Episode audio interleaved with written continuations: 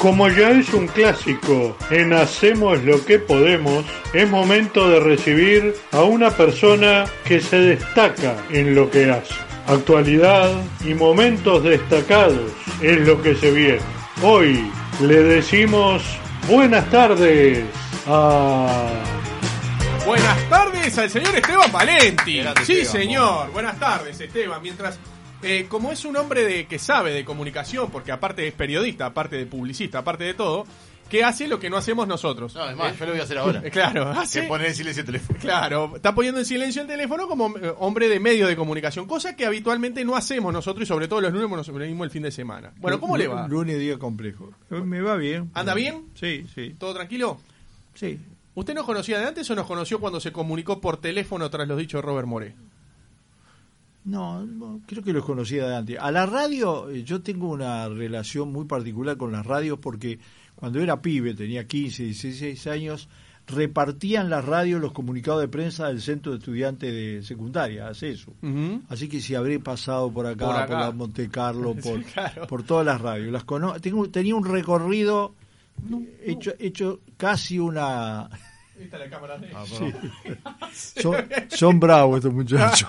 Ah, increíble. Sí, verdad, es increíble. Bueno, siga, siga, siga, prosiga. Bueno, prosiga. así que eh, sí conocía, Conocía. sí, sí conocía. Bien, pero después y de después lo- la Universal la conozco. sí. Obvio. Y, y la ha escuchado, ha escuchado más Sí, de una sí, vez Alberto sí, Quesma. sí, Alberto lo... ¿Tiene lo- alguna preferida?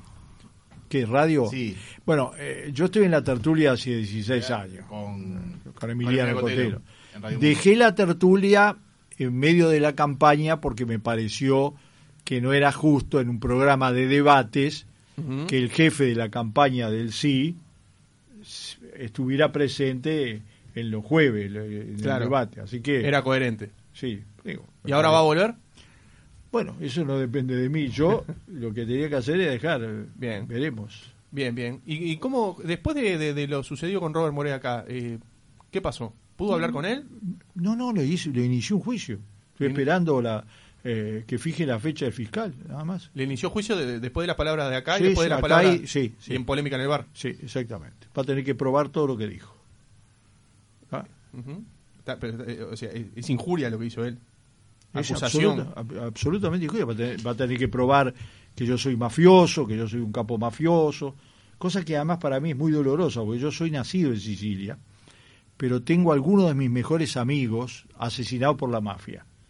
Por ejemplo, el hermano del actual presidente de Italia, Mattarella, presidente de la región Sicilia, gran amigo de Uruguay cuando la dictadura eh, mandaba telegramas de solidaridad de, de los alcaldes, etcétera, y, y el secretario del Partido Comunista de Sicilia, también asesinado por la mafia. Así que, eh, además de lo genérico, mi abuelo era eh, abogado, mi bisabuelo era juez, así que va a tener que probar eso.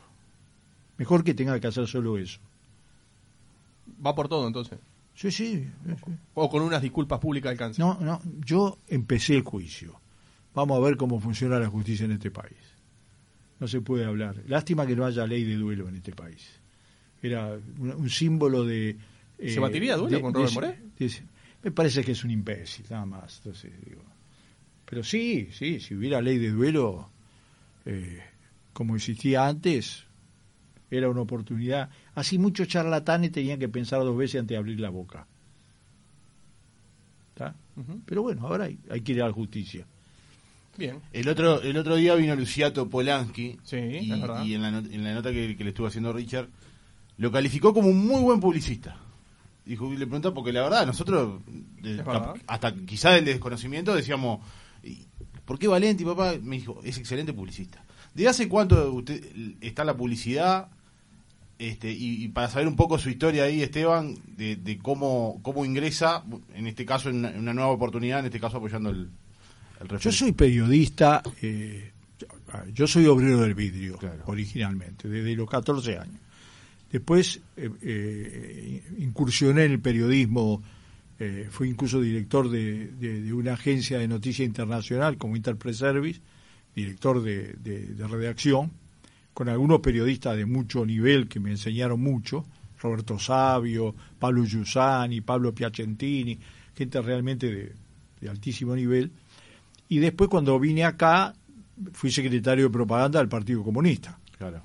Y bueno, y ahí empecé a hacer, eh, a ver, publicidad es una expresión bastante limitativa. Yo empecé a hacer comunicación. Claro. Y entonces la primera instancia de comunicación fue la campaña del voto verde a favor de derogar la ley de impunidad contra los militares asesinos. Eh, fue una batalla muy compleja, muy dura, y como nosotros como partido nos habíamos asumido esa responsabilidad de la propaganda, la hicimos. Y fue muy recordada, incluso algunos de los, algunos de los murales que hicimos, un mural donde estaban los ojos de Mariana Zaffaroni, ganó premio en muchos países. Y después hice la campaña del 89 y después hice 12 campañas más, 11 campañas más. La del 89 fue la campaña eh, del profesor paradójico. Ustedes son muy jóvenes, pero si agarran a cualquier eh, publicista político o no y le pregunta por la campaña del profesor paradójico, le va a decir, porque fue es la, la campaña política más recordada de este país, con el, eh, con el corto Buscaglia, donde salió elegido eh, intendente Tabaré Vázquez. Y la 1001, único caso en el mundo, después que se cayó el muro, triplicó sus votos, sacó cuatro senadores y once diputados. Eh, y yo era el responsable, obviamente. No era una campaña fácil de digerir para la izquierda, se hizo, era de concepto, no era una campaña de publicidad cualquiera. Y después de ahí he hecho muchas campañas en Uruguay, hice la campaña del 2004 de Tabaré Vázquez, eh, hice, eh, responsable de la comunicación estoy hablando, ¿no? Claro. Y de la publicidad. Del 2004 eh, Tabaré Vázquez que salió presidente, hice la campaña, o estuve en la publicidad y comunicación de la campaña de Hermes Wiener para eh, eh, ser elegido y fue el primer gobernador socialista de la historia argentina, de la provincia de Santa Fe, una provincia muy peronista, y salió dos veces y después le hice, lo ayudé en la campaña de, de presidente de Argentina, donde en las internas, en la que ellos llaman paso, salió cuarto y en las elecciones salió segundo. Lejos, pero salió segundo. Pero salió segundo. Sí. Bueno, así que tengo una... Nunca hice campañas por cuestiones comerciales, jamás. Eh, no los critico, cada uno hace lo que le parece o lo que puede. Yo nunca hice campañas por razones comerciales. Ni esta tampoco. Yo Esta fue hago- honoraria, usted dijo que fue honoraria. yo, ¿no? yo soy absolutamente honorario y lo hago por militante, por varios motivos. Primero porque siempre empecé haciéndolo así, me parece que no es momento ni, fue, ni era para cambiar en ninguno de los casos. Segundo porque no me gusta ser empleado de una campaña, porque ahí no podés decidir, no podés hacer lo que hay que hacer y, y como yo me arriesgo, no, no voy a una campaña para salir más o menos empardado, yo me voy a jugar. Eh, bueno, ¿Y honorariamente eh, no lo limitan? no, ¿Puede hacer digo, lo que es, diferente, es diferente. Sos Hay un- otro grado de libertad, quizás. ¿no? Absolutamente. Sos, te haces cargo. Sobre todo en una campaña como esta que no le quería a nadie. ¿eh? Eso te iba a decir, eh, hoy te leí y dije, no sé si te puedo tutear, ¿no? Creo que- Sí, bien. como no. Hoy soy, te leí, soy viejo, pero me puedo tutear. hoy te leí y dijiste que era fue la, la más complicada que te ha tocado. Es la campaña más complicada que me ha tocado. Absolutamente. ¿Por qué? A ver, primero por la causa. La causa es muy difícil hacer eh, campañas político políticas donde, por ejemplo, no hay cargos en juego de ningún tipo. Es difícil entusiasmar a la gente, darle un significado, porque eh, los personajes son fundamentales en las campañas. Eh, segundo, y por lo tanto, esta es una campaña de ideas contra 135 artículos diferentes de una ley que trataba temas totalmente diferentes entre sí y que había que sintetizarlos, que había que informar a la gente. Nunca me pasó. Yo hice campaña por referéndum, yo hice la campaña de referéndum contra la venta de Antel en el 92, que quería hacer se quería la calle Padre, sí. que lo aplastamos 78 a 20 72 a 28. Eh, bueno, entonces, eh, y me fueron a buscar en la segunda oportunidad, porque funcionaba un mecanismo diferente. Vos tenías, que- te convocaban a votar, vos tenías que juntar el 25% de los votos, si no juntabas, te convocaban otra vez y después recién ahí se convocaba el referéndum. como la primera vez yo ya estaba en una etapa de polémica, eh, no juntaron el 25%, me fueron a buscar a mí y al equipo que yo siempre tuve, que sin el cual no, no haría nada. Yo no soy de andar haciendo ese, esa, esa, frase, ah, los equipos, ¿no? Yo, a mí las masas amorfas no me gustan, ni las individualidades que no existen tampoco. Es decir, sin Selva, después sin Diego, el hijo de Selva, sin otras personas que fueron fundamentales en la campaña, es imposible. Además, porque yo hay cosas que no las sé hacer. Eh, hay que tener a alguien que las sepa hacer. Entonces, primero por, por, por el tema de, de, de, contenido, que es lo que le da fundamento a una campaña. Segundo, por la debilidad del aparato. Nosotros antes teníamos una agencia que era la de Selva, que tenía 13 personas, 14. Ahora no tenemos nada, es Selva y su hijo, uh -huh. que es una fiera. Y ella también, ¿no? Para la programación. Pero que, que tuvimos que armar todo un equipo ad hoc. Segundo, porque eh, no es fácil hacer una campaña contra el gobierno que está eh, en ese momento, ¿no? Está claro. En el Uruguay no, se, no sucede nunca. Pues nunca vas a la elección contra la reelección de un presidente. Uh -huh. Vas contra otro, contra un partido. Acá no, acá estaba el presidente en primera persona, subido arriba, eso, sí. arriba al caballo blanco, con todas las huestes de gobierno, con toda la plata necesaria, con todos los medios a su disposición, cosa que sabíamos, así que cuando lo acepté lo, lo sabía, no me quejo. Pero, a ver, hicieron gala y regala de eso. Tercero, cuarto, eh, una campaña muy diferente. Porque eh, todo eso, esa teoría de que eh, los medios tradicionales tienen que convivir con... Los medios tradicionales, yo no digo solo los medios de prensa tradicionales, sino los mecanismos de comunicación tradicionales, que son la militancia, eh, los muros, el contacto personalizado, eh, pero bueno, también los avisos de publicidad, sí, lo la prensa. Polaki, la semana pasada dio, eh, se, se, quejó de eso, de, de los sí, medios sí. masivos, incluso hasta de la publicidad que era más cara para el Frente Amplio que para la cuatro, coalición. 4 la... a 1, 4 a 1 fue, fue, pero a ver, yo no me quejo, lo digo claramente, yo sabía que iba a pasar, capaz que no tan descaradamente, pero iba a pasar. Pero las redes sociales eh, es la primera vez que me toca hacerlo. En, en, en algunas otras campañas a ver, en el 2004 no existía. En la, en la Argentina hicimos algo con, pero bueno, de menor sí, tamaño. Acá fue fundamental. Empezamos con tener unos 300.000 personas a los que le llegamos a superar el millón ochocientos que le llegamos y era fundamental. Hay que es un lenguaje diferente, es un lenguaje de ataque diferente. Eh, era muy y había que aprenderlo.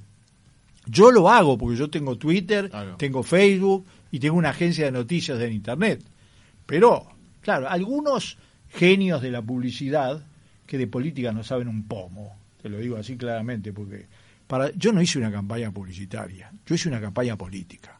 ¿Está claro? Porque esta era una campaña cívico-política, donde lo que había detrás no era un partido, ni un, sino un conjunto de organización y de ciudadanos que se proponían un proyecto de anular eh, un conjunto de leyes. Y entonces había que también encontrar mecanismos de expresión eh, a través de las redes para, para dar salida a esas cosas. Y bueno, además tenía el hecho de que no, no había tenido una relación fácil durante mucho tiempo con el Frente Amplio, y por lo tanto, cuando me vinieron a buscar, un poco me quedé sorprendido, eh, porque vinieron dirigentes sindicales y del Frente Amplio, pero me pareció que era un buen desafío. Era un buen desafío. Estábamos, y la última cosa, estábamos muy abajo. Vamos a decir las cosas como son. Se habían juntado 800 mil firmas, era, casi, ¿no? Sí. De las cuales se habían anulado algunas. Pero vamos a tener claro una cosa: eh, las encuestas, el olfato. En política, el corto Buscalia decía una frase famosa. Además de la encuesta, además de todo eso, hace falta mucho cumpleaños de 15 y mucho boliche. Yo tengo mi propio estilo, de, yo no soy muy bolichero, no voy ya a cumpleaños de 15 obviamente, pero tengo mi mecanismo, uh -huh. digamos, de palpar la, la, la, situación. Y la verdad que era una coincidencia global de que estábamos por lo menos 15 puntos abajo. Pero, pero calculo que usted en algún momento cuando le plantean hacerle eh, la campaña, sintió como entre los suyos que se podía. Porque generalmente uno cuando agarra esos tipos de desafíos, eh, decís, bueno, está, está complicada, pero. Pero es que yo, yo sé qué pasa. Yo, yo soy en eso bastante jugado. No iba a empatar. No iba a ver cómo salía. Yo me le- levanto a las 7 menos cuarto de la mañana y le doy con todo y le pongo todo el- la pasión y todo lo que sé y aprendí y voy para ganar. Y, y eso lo tenían claro. ¿tá? Después me enteré que le habían propuesto unos cuantos y unos cuantos no aceptaron. Algunos eh, eh, sugirieron que era bueno que lo hiciera gente joven, ¿no? Como si en realidad los que tenemos más años no podemos aprender o no podemos convivir con gente joven. Yo conviví en esta campaña con gente joven que me enseñó una barbaridad. Mis hijos, mi hija sobre todo, pero Diego, Diego es más joven que mi hija, tiene 46 años y es un avión con las redes. Gente que todavía, más joven todavía. Mi nieto, pobrecito, se enfermó, estuvo malísimo en medio de la campaña, pero lo que sabía de, de, de- de- de- de cosas de manejo de redes era ¿Y a quién se le ocurrió la Pantera Rosa? No, eso ya venía. Ya venía. Ya Bueno, ¿Y a cómo- ver, la Corte Electoral tan amorosamente y tan des- desinteresadamente le dio la, el celeste al no. ¿tá? Cosa que, a ver, una jugada de bajo... de ¿Pero bajo- cree que realmente Sí. la, la gente iba, iba a votar por el color de la papeleta? No, yo lo dije, una de las cosas por las que me llamaron fue porque yo dije, sí, sí, pero se la dieron para eso. Mirá la campaña de- del voto por el no y vas a ver que todo es celeste. Quiere decir, eh, la letra, somos celeste, eh, absolutamente, absolutamente toda. Fue hecha porque también tenían pensado cómo hacer la campaña. ¿ah? Y, y no ganaron nada. Se quedaron con los votos que tenían. Lo- los resultados son absolutamente... eh, Sí, hasta eh, incluso un poquito menos. a ver, no es relato esto, ¿no? Son números. lo- las elecciones tienen ese defecto. A eso- a no eso es iba. relato. ¿Cómo, cómo, ana- ¿Qué análisis hace del 49-48? O del 50-49 en realidad, ¿no? O sea, redondeando. bueno, sí, 50-49. sí, de un punto de diferencia. Que, ¿Esperaba tampoco? eh, no, yo esperaba ganar. Porque además yo me parece que esas leyes no son malas para la gente que votó sí, son malas para el país. Y les voy a decir a los que votaron no, que ojalá no se tengan que arrepentir. ¿Por qué? Porque vas a ver cuando empiece a funcionar esas 135 leyes, más de lo que ya funcionaron. Vas a ver. Es decir, ojalá no se tenga que arrepentir cuando siga la Tíreme, suba. tíreme tres ejemplos. Sí, la- el tema de la carestía, impulsado por los combustibles manejados por un sistema perverso de aumento mensual, vas a ver cómo va a impulsar a que la gente viva peor. ¿Ah? Viva peor. Los salarios no tienen que ver, pero los salarios congelados y disminuidos contra una, una, eh, una carestía que el mes pasado costó 3.20% la, la, la alimentación, bueno, te doy un ejemplo concreto. Segundo, bueno, vamos a ver si hay más casa y más barata por la ley de alquileres. O realmente funciona la otra parte de la ley de alquileres. ¿ah? Y vamos a ver si hay seguridad. Porque ahora no van a poder echarle la culpa a los 135 artículos que no tienen para decir que es culpa de eso de que no hay seguridad. Los tienen. Los tienen. Y la seguridad la gente no la siente. Yo no la veo. Y ahora en esta campaña fui a los barrios. ¿Eh, No ¿Miente hay. entonces el gobierno? No, no. Tiene una visión y maneja los datos de una determinada manera. Que mintió, mintió, ¿eh? A ver, acá, cuando decía que iban a salir al otro día los presos, todo, todo eso es un cuento. Pero ahora vamos a partir de lo que hay. Lo que hay es que tiene el tema de la seguridad, ahora lo tienen completo. ¿ah? El ministro Heber tiene en sus manos la herramienta suprema para imponer la seguridad en el Uruguay. Bueno, vamos a ver. Vamos a ver. Tercero, hace dos años y pico que están en el gobierno. ¿Por qué no hicieron nada sobre la educación? ¿Por qué no inauguraron un liceo? ¿Por qué no inauguraron un auto? Al contrario, aumentaron los grupos, bajaron los recursos, etcétera. No es por maldad, ¿eh? Es por mentalidad. Es porque tiene una concepción. Bueno, pero también hace dos años también pasó un periodo de pandemia que no hubo. Pero que, discúlpame, vos en la pandemia no podés avanzar la reforma a la educación. ¿Por qué? Si es un proceso... dice no inauguró un liceo, pero en dos años la gente no podía ir al liceo. Pero, ¿y, por qué, ¿Y por qué no podías construir si acá los obreros de la construcción están trabajando hace dos años? ¿No podías construir? Pero estaba en, en su momento, cuando ocurrió la pandemia, estuvo parado la, la construcción. Después creo que. un, pedacito, tiempo- un pedacito. Oye, me disculpame. No, no lo digo Eh, como- Lo, lo que se inaugura son piedras. Lo único que vi inaugurar... A ver, si vos hablas de este gobierno, de obras, son todas obras que vienen del pasado. Dentro de poco lo vas a ver inaugurando el viaducto, ese que eh, de la entrada al puerto, que es un gran cambio. Empezó en el gobierno pasado. Lo único que tuvieron que hacer es dejarlo ir. ¿Vos- ¿Tú escuchaste en el discurso del presidente en el Palacio Legislativo hablar de las únicas dos obras que mueven efectivamente la aguja de la realidad nacional? UPM2, por todo el proceso productivo que hay alrededor, y Ferrocarril Central. ¿Escuchaste hablar una palabra? No, se olvidaron. Cuando se pare eso, son 15.000 trabajadores menos que hay. ¿eh? ¿Y qué hay para? ¿Dónde están las obras? Los aeropuertos, bueno, sí, son siete aeropuertos de tamaño más bien. Bueno, además fue a inaugurar la piedra fundamental de un aeropuerto para aviones ejecutivos en Carmelo. Esa es la visión de gobierno. Sí, esa es la visión del gobierno. Esa es la mentalidad del gobierno. ¿Ah? Bueno, perfecto. Ahora Bueno, pero, tienen... por ejemplo, ayer en la conferencia de prensa, la calle Pou dijo que, que poco más que era récord de. de Pero este Eso es año. un cuento. Eso es un cuento. La Yo lo quiero de ver. puentes, La Yo construcción lo- de puentes, dice. Claro. Yo quiero verlo. Cuando empiece, a ver, eh, los puentes no son números, son estructuras. Vamos a ver a final de año cómo, cómo anduvo eso. Y además, además, no es que no lo hacen porque no quieren, no lo hacen porque no pueden. Porque la regla fiscal los tiene tan comprimidos, sin embargo, los tiene comprimidos para, para invertir, para que... Hace mucho tiempo que no había un nivel tan bajo de inversión pública, mucho tiempo. Pero yo te pregunto, además de eso, la regla fiscal, ¿qué determinó? ¿Cuál era uno de los caballos de batalla anteriores al gobierno anterior, etcétera? La, la deuda pública, ¿te acordás Sí. vos la deuda pública?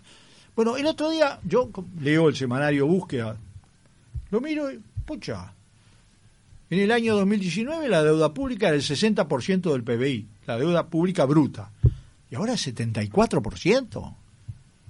74%. Aún habiendo crecido el PBI en el último año, aunque el primer año bajó. Entonces, ¿dónde está? Bueno, yo creo que se abre otro periodo, ¿no? donde nadie va a poder decir que no tienen los instrumentos para gobernar.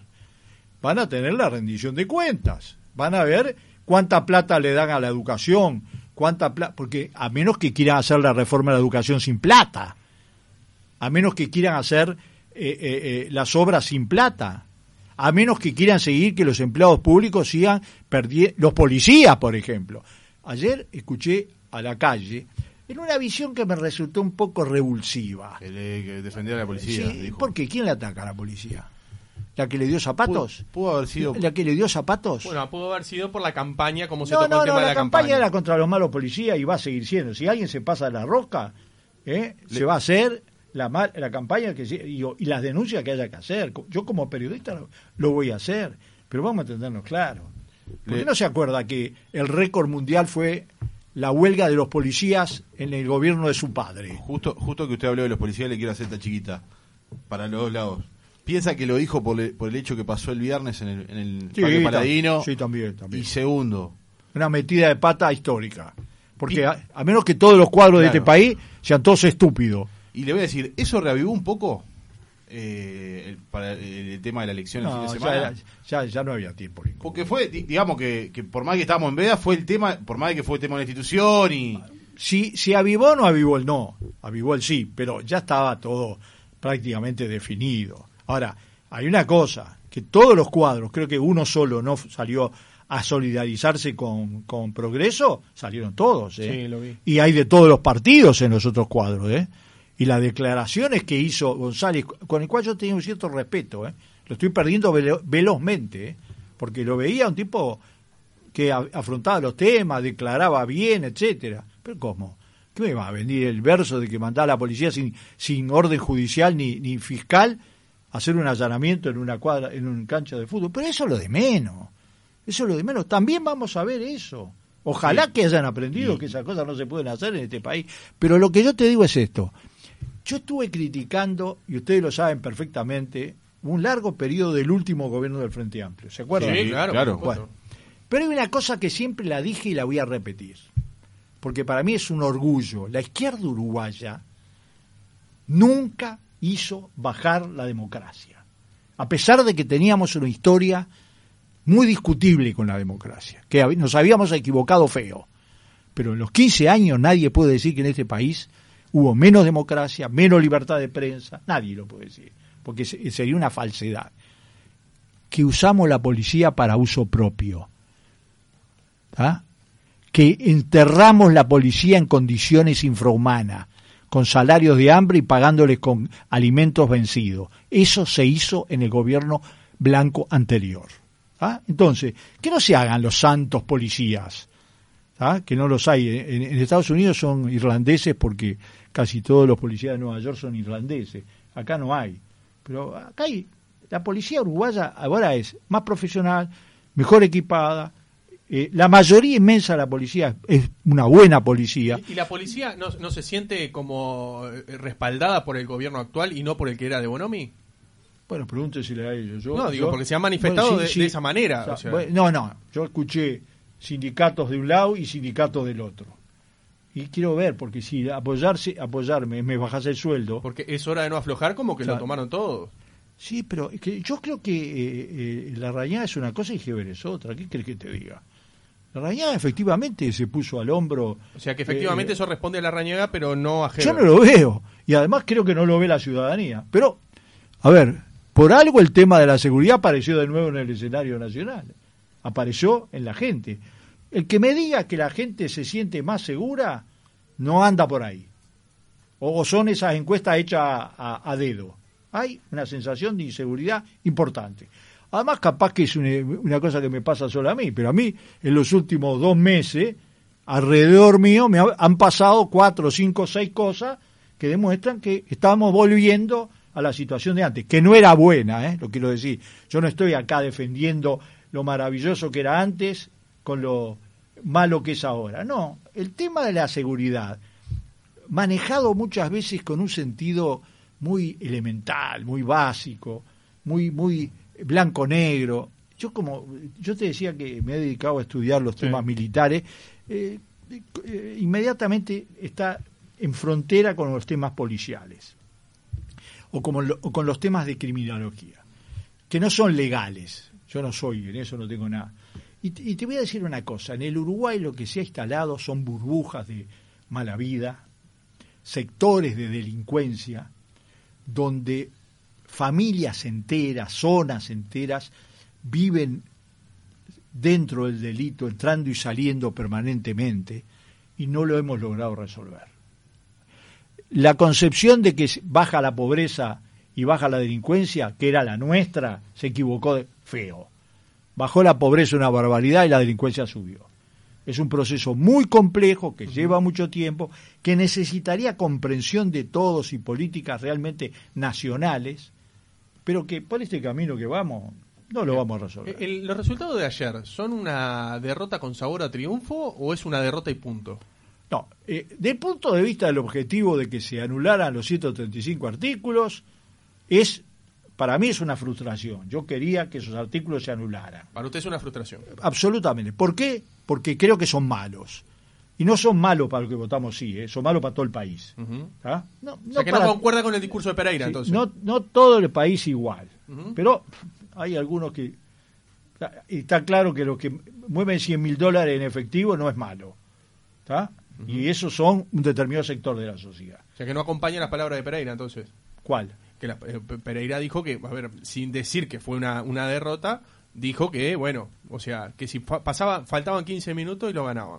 Bueno, yo de tiempo, no sé, yo... yo No, no, pero lo- eh, 15 lo minutos que- no sé, pero yo creo que en los próximos dos meses va a haber cambios importantes. Por ejemplo, me voy a jugar una cosa. Dale. ¿tá? Si no, hacemos como hicimos con otros compañeros de ustedes, nos vamos a comer juntos, los invito a almorzar. Yo les digo que dentro de dos meses se termina la luna de miel. A menos que la, mi- la midan como la miden algunas empresas encuestadoras, midieron los votos estos, ¿no? Que nos daban 20, 15 votos de difere- 15% de diferencia. 33 le damos. ¿Eh? Sí, 33. 33, sacamos 48. ¿tá? Que es como si hubiéramos eh, ganado todos los indecisos. Cosa que es imposible. Hace tres meses aproximadamente. No, no, no, no, dos meses también. Dos meses Hace también. tres meses peor todavía. Hace dos meses. Y hace un mes también. Había empresas Pero, que nos pero capaz que en realidad el repunte fue gracias a, a la, a la publicidad suya. No, ¿por qué no, no, mira, yo de modesto no tengo ni la suela de los zapatos. Así que nadie me va a creer si yo digo, no, no, no, yo, yo voy a hacer un análisis. Y el análisis es este. Vos no ganás una campaña de este tipo solo por una buena campaña publicitaria. La podés perder. La podés La perder. podés perder, absolutamente. Una mala publicidad. Ah, absolutamente, pero no lo gana. ¿Por qué se ganó? ¿Por qué se obtuvo ese resultado extraordinario que yo lo valoro además en un doble sentido? Primero por haber llegado casi iguales contra todo el poder. Nunca hice una campaña contra todo el poder. Subido a, al caballo de tres comisarios. No, nunca lo, lo hice. Pero bueno, había, era la primera experiencia y había que poner la cara. Yo la puse. Pero te voy a decir esto. En todo este proceso, ¿qué se probó además una vez más? Mejor que antes, que la izquierda uruguaya aprendió mucho de la democracia. Se hizo más democrática todavía, con la democracia directa y con el manejo de los términos democráticos. Y eso para mí es motivo de orgullo, es motivo de avance, porque yo creo que los, uno de los errores peores que ha tenido la izquierda es regalarle la democracia a la derecha o al centro. Eh, La izquierda, eso para mí fue, fundamental. Ahora, ¿qué pasa? ¿Cómo, ¿Cómo se llegó a ese nivel? de la mayoría abrumadora de los indecisos que eran pintados como unos personajes selenitas, ¿no? Que no le interesaba nada. Todo eso se volcaron, prácticamente todos se volcaron por el sí. ¿Cómo es? Primero, por combinar todas las formas de comunicación con la gente. ¿Cuál es una campaña? ¿Cuál es el objetivo de una campaña? Convencer gente. Es muy simple. Nosotros supuestamente empezamos, y realmente empezamos de muy abajo. Había que convencer gente. Para convencer gente se- se utilizó de forma armónica y combinada dos cosas básicas, mensaje y metodología. Mensaje era elegir bien cuáles eran los temas centrales, se eligieron bien. ¿Cuáles eran los temas? Eh, el gobierno quería que fuera un- una elección de medio término, no fue. En ningún momento se lo dejamos pasar, no era. Que fuera una- un choque entre el Frente Amplio y los partidos de oposición, no fue, no era cierto. Era otra cosa, era una batalla cívica y hoy no voy a decir que fue un gran triunfo de, de- de- de, digamos, de eh, el Frente Amplio. No, fue un gran triunfo en el cual el Frente Amplio fue parte importante, pero no fue de un partido. Bien. Eh, Ahora, después están los métodos. Y los métodos es boca a boca, gente a gente, puerta a puerta, miles de personas. Lo más tradicional que hay de la política, el conversar. Para lo cual había que tener folletos, sintetizar bien los temas, abrir las puertas. Pero había que entusiasmar a la gente. Porque no, había candidatos, no había ningún cargo de gobierno, no había ninguna elección de medio término, había y veníamos de un periodo bastante complejo. Segundo, había otra batalla masiva, las redes. La red es una batalla, en lugar de golpear la puerta, vos te transformaste, miles, ¿eh?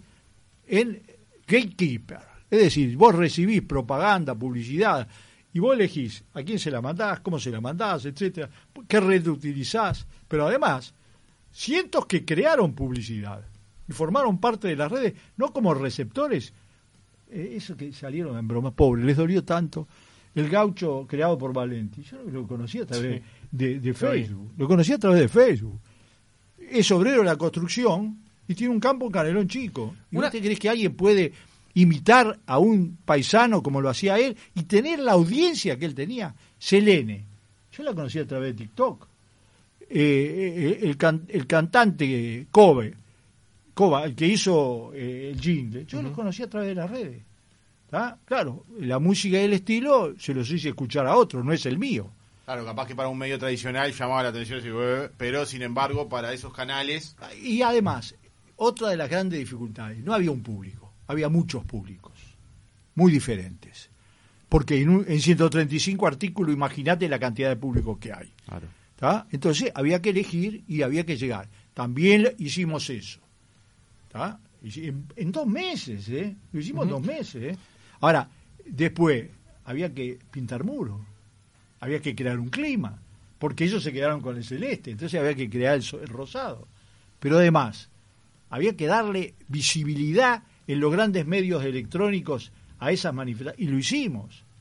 ¿ah? Hicimos poca publicidad televisiva, pero pensada de una determinada manera. Le ganamos en la cadena, pero, a ver, por muerte le ganamos. El presidente habló eh, 26 minutos y nosotros 5 minutos 32. Pero nuestra cadena la vio más gente y se reprodujo en las redes muchísimo más. Eso, eso le quiero decir. ¿Qué le pareció la, la toma de decisión de que, bueno, el caso de primero de, de hacer, de que el no haga conferencia de prensa y el sí tuviera la cadena? Una de- vivada, una vivada, porque no es igualdad de condiciones. Una gran estrategia, calcula usted. No, no, ay, no, no. Avivada. No, Avivada. pará, No es lo mismo. Pará, una gran estrategia es otra cosa. Eh, muy simple. Cinco veces más de un lado contra una vez del otro.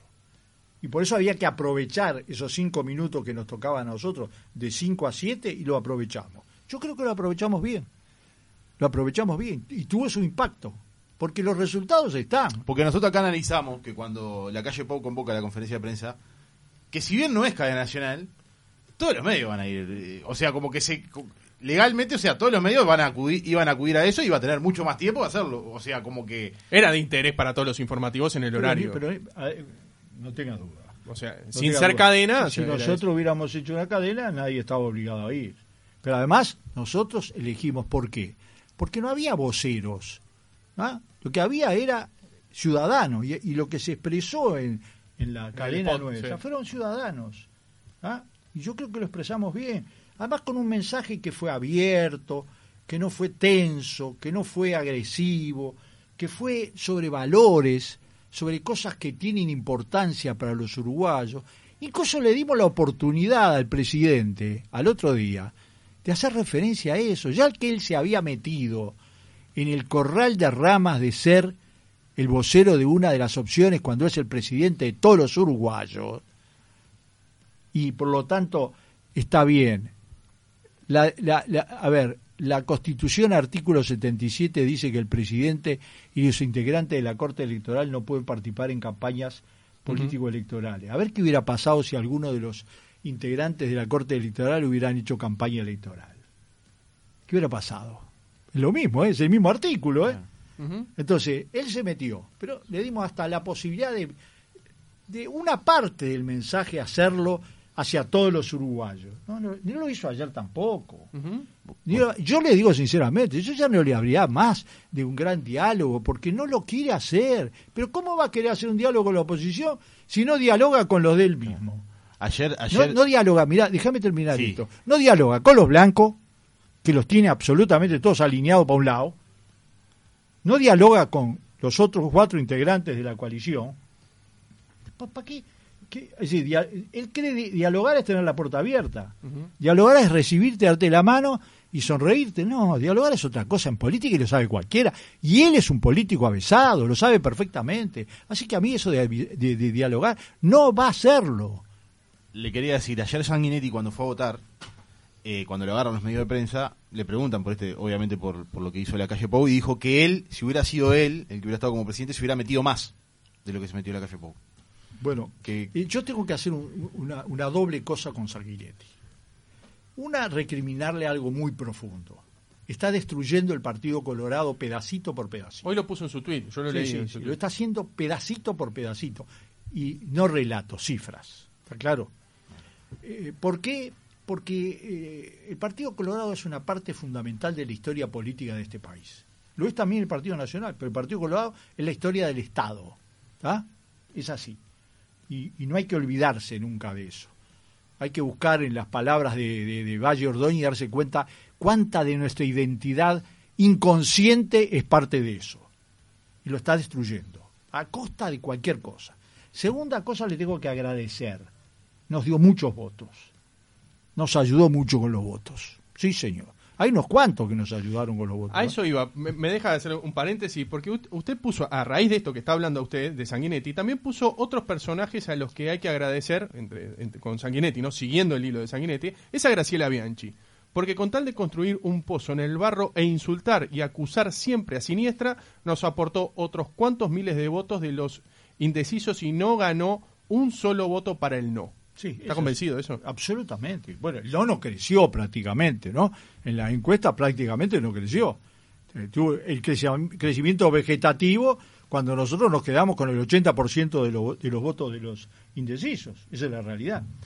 Le voy a contar dos frases de Graciela Bianchi, que tiene una especie de... Primero, en realidad, hay gente que me ha dicho es inimputable.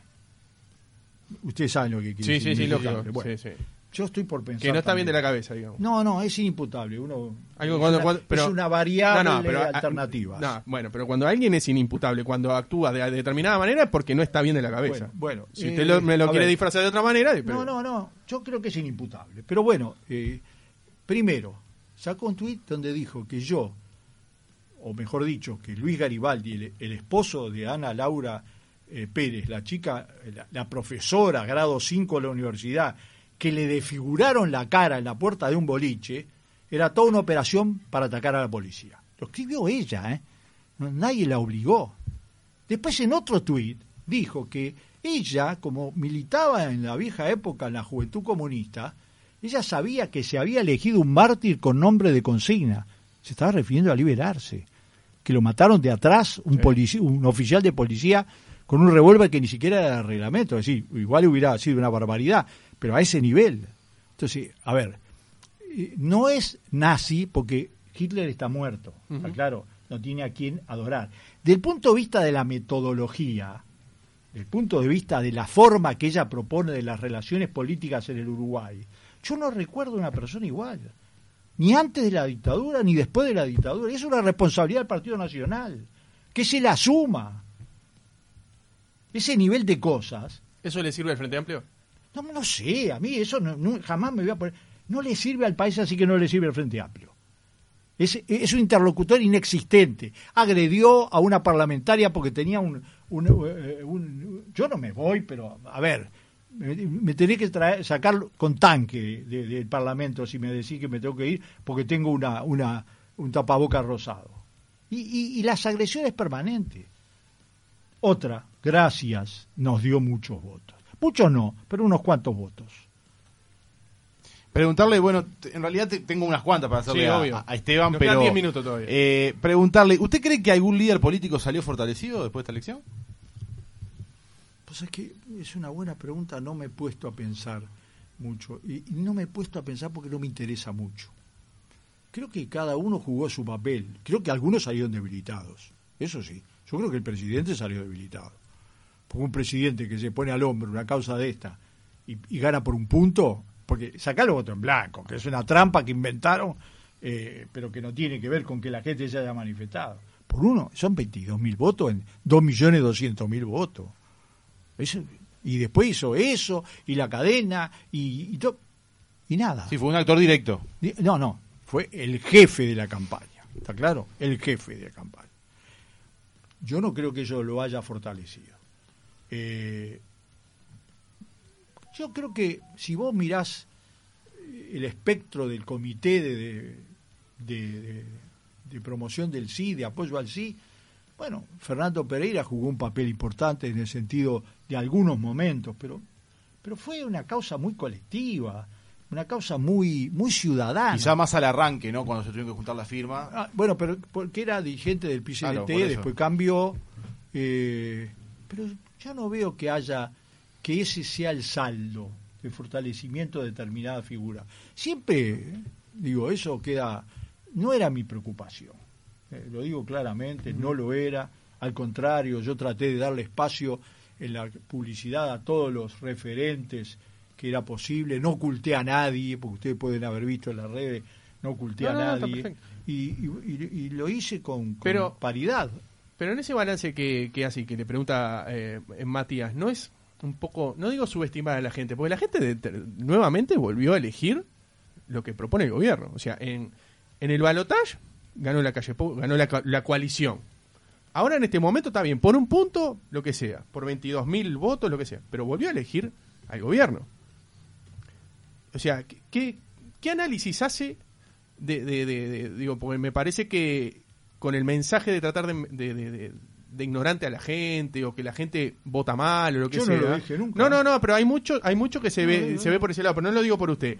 Digo, hay que reconocer que la gente van tres veces que elige otra cosa que no es el Frente Amplio. ¿Cuál es el análisis Pero que hace? eh, esta vez no fue el Frente No fue esta vez bueno, fue pero se embanderó, bueno, empezó todo con el Te, te- PIT-CNT. te voy a decir una cosa. Claro, pero empezó todo con el PIT-CNT y después el que se embanderó con el voto rosí no, pero rosado la es el Frente batalla, la batalla eh, fue el Frente Amplio, PCNT y todos los demás. Perfecto. Yo como lo dibuje, pero me es la comido, realidad. no, no, me he comido, no, yo no lo dibujo. Yo te voy a decir cómo fue. A ver. Porque, a ver, nadie firmó una pieza, na- no, no, no hubo eh, un protagonismo del Frente Amplio que fue el que quiso el gobierno en todo momento. Al contrario, yo no, todo el tiempo, y yo acepté la campaña porque era una campaña cívica. Si hubiera sido una campaña partidaria. No, igual no, no, es como usted como eh, en la campaña, lo digo, o sea, se movió todo el Frente Amplio a favor del sí. Pero claro, si estaba apoyándolo. Lógicamente, digo, pero volvió a ganar el- la coalición. Y, sí, Digo, ¿Y ganó por qué la gente vota a la coalición? ¿Por qué Bueno, se divide en pero dos? No me lo tenés que preguntar a mí. Bueno, pero ¿qué análisis hace Yo, como- por ejemplo, como- eh, estoy como militante? He tenido en 12 campañas, imagínate las veces que perdí. ¿Pero qué, qué análisis hace como... eh, como Bueno, eh, un, un gran papel, lo dijeron ayer varios, jugó la pandemia. Ah, La pandemia ocultó otros problemas y le permitió al gobierno ocultarse de otros problemas.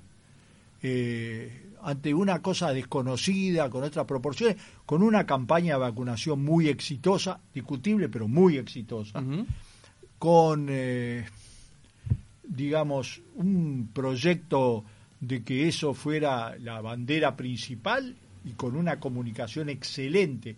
Esa es la diferencia entre esta comunicación y la que tuvo durante la pandemia. Fue excelente. No lo digo ahora, eh, yo lo dije durante toda Sí, la sí, sí, campaña. es cierto. eh, lo dije la- durante todo el proceso. Lo dije eh, en la tertulia del espectador, decir, del espectador, de, Radio Mundo. De de Radio Radio, Mundo. Me parecía que realmente mm, la, la comunicación presidencial y del equipo y de Salinas era muy buena, apoyada en, en- en- en el comité de científicos, ¿no? Eh, y digamos que eso le permitió acumular una capi- un capital muy importante político, que lo tenía antes de empezar esta campaña prácticamente. Si vos mirás la- lo que vaticinaban de, de votos, le daban 45%, ahora, eh, como todas las cosas, esto es un proceso. Y en este proceso nadie pensaba que el gobierno iba a ganar por un punto, nadie, menos el gobierno. ¿tá? Es decir, Sí, yo creo que se la jugaban y que iba a ganar por más. absoluta, no, Sí. pero absolutamente. Por lo menos por cinco puntos. Y ya te voy a decir que hasta cinco puntos, si comparás con las encuestas, era un... Más por el nivel de aceptación que tenía el presidente. Y ahí tiene el presidente. tú tocaste, es decir, Me parece a mí, no sé. a menos que vos no, cosa que puede pasar, ¿eh? porque te digo sinceramente, las encuestadoras están en entredicho nuevamente, eh, si vos mirás, 55% es el promedio de apoyo del presidente. Sí. ¿tá? Y jugó en primera figura y sacó el 49. Después, eh, el apoyo a la gestión de gobierno también es altísima. ¿tá? A pesar de que los salarios bajan, a pesar de que sube el costo de vida, a pesar de todo eso, lo lograron llevar. A eso voy. A pesar de todo eso, de que la gente le duele el bolsillo, porque económicamente a todos nos duele el bolsillo cada vez más, a pesar de, de- de- de que uno no palpita de que la seguridad no afloja, sigue igual que antes, sin embargo, la gente se sigue volcando por este gobierno. Bueno, eh, todavía no te dolió lo suficiente. Todavía, a ver, por ejemplo, te lo dije al principio, ahora van a tener que mostrar resultados sobre la inseguridad porque tienen los 135 artículos. Y además se está terminando la pandemia.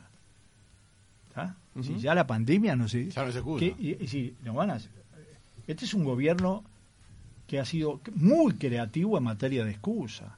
Está bien, la pandemia, ah, tomemos la pandemia que cubre todo. Ahora la guerra de Ucrania. Ahora no se le ocurrió decir, por ejemplo, que el viento de cola que acusaron al Frente Amplio de los precios internacionales, comparado con el viento de ahora, ahora es un huracán. ¿Querés que te haga la comparación de los precios de la carne, el arroz, la soja, la cebada? Todo, todo se fue a las nubes. Y eso fue lo que hizo crecer la economía. ¿eh? Eso fue porque es muy simple. Si todos sabemos que la gente pierde, pierde plata, porque ha perdido plata, los públicos y los privados, eso implica, por ejemplo, que se compra menos. Eso quiere decir que el circuito interno se reduce. Entonces, ¿qué es lo que tiró? El huracán de cola. ¿Está mal? No, está muy bien aprovecharlo. Ahora, la distribución es, es bastante particular, ¿eh? Porque los que se quedan con ese crecimiento del PBI, ¿cuántos son? ¿Cuántos son si vos el grueso es exportaciones de grandes empresas? ¿Cuántos son? Yo no estoy en contra, ¿eh? Yo creo que el Uruguay no tiene alternativa de minimizar en pequeños fundos. Nunca lo dije, pero no, no, tampoco Bien. me compro un tranvía, ¿eh? Bien, bien, Nos quedan dos minutos. Le hace la Yo le quería, le quería preguntar qué le pareció el trato de los medios con la campaña en general. Eh, voy a empezar al revés. Eh, el rincón más antidemocrático del Uruguay, el único, porque el Uruguay es un país realmente democrático, Sí. reconocido en el mundo, son los medios, los grandes medios. Los grandes medios tienen todos los vicios del antidemocrático posible. Han ido mejorando un poco, porque, a ver, en algunos momentos mejoraron, en algunos momentos no son tan deschavados, pero yo- yo tengo las mediciones. ¿eh? vos sabés que vos haces eso y com- comprás Global News, comprás todo y, y tenés las mediciones. Y las proporciones son 2 a 1, 3 a 1 como mínimo. No todos iguales, no todos iguales. Yo también me voy a dedicar ahora, en estos días, a, a estudiar todo eso. ¿Cómo fue? ¿Por qué?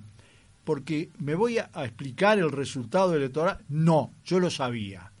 Y no me puedo quejar de eso. ¿Usted lo sabía que iba a salir esto? Sí, que iba. Pero, a ver, soy eh, eh, experiente de más. Experiente de más. A mi mujer la sacaron de un canal porque empezaba el, el debate sobre, sobre la LUC. ¿Está convencido de eso? Absolutamente. Además vi algunos programas posteriores. Vi algunos programas posteriores. Pero además, lo que sí vi ¿eh? es cómo se movían, cómo cambiaban, cómo se ajustaban, cómo todo el proceso en los grandes medios, los, los- canales de televisión, las grandes radios, los grandes... ¿Hay, hay medios con dos almas? Hay medios con dos almas. Por ejemplo, el país. El país tiene un alma editorial que es lo más reaccionario que... compite con la peor prensa de derecha del mundo. ¿Está claro? Y sin embargo, con algunas excepciones. Hay gente que piensa eh, bien, no es de izquierda, eh, es, eh, te aporta a pensar. Pero la mayoría es así. Y después, en la información, hasta se le filtran muchísimas cosas y tiene una actitud de, de- ¿Sabes por qué? Yo no puedo juzgarlo. Pero en Montevideo el 56% de la gente vota votó por el sí. ¿eh? Cosa que tendrían que preocuparse mucho los canales de televisión. ¿eh? Mirá que hay un arma con un poder impresionante. ¿eh? Porque el rating se mide en Montevideo. ¿eh? En, en Montevideo y zona metropolitana. sí. Sí. Es decir, yo te puedo asegurar que el ciudadano con el control remoto tiene un poder extraordinario. ¿Y por qué no, no consumen tanto TV Ciudad? Bueno, TV Ciudad, digamos que ha ganado un cierto espacio. Sí, ha ganado, es verdad. Ah, Pero Canal 5 no lo ve nadie, porque yo vi los ratings de, Sí. de- lo vi todos, ¿eh? Ah. Sí. TV Ciudad tiene un, un pequeño rating interesante, digamos, con las unidades de medidas que uno tiene. Canal 5 nada. No, pero lo tomo por el lado del. Claro, de Y clip. bueno, ahí va, eh, de cambiar. es una pregunta que yo me he hecho, no tengo una, una respuesta fácil. Eh, eh, también te voy a decir esto, yo quiero que haya una televisión nacional, una televisión nacional en el sentido de privada y pública, pública y privada, Claro. del Estado y de la ciudad. Yo quiero, porque ¿sabes qué pasa? Eso le da diversidad. Ah, Yo- eso no hay yo- duda. Yo viví eh, en un país como Italia, donde era muy importante que hubiera eh, la RAI, y después estaba la televisión de Berlusconi, y después había 300 canales regionales. Bien. Bueno, tiene que haber diversidad, tiene que haber creatividad.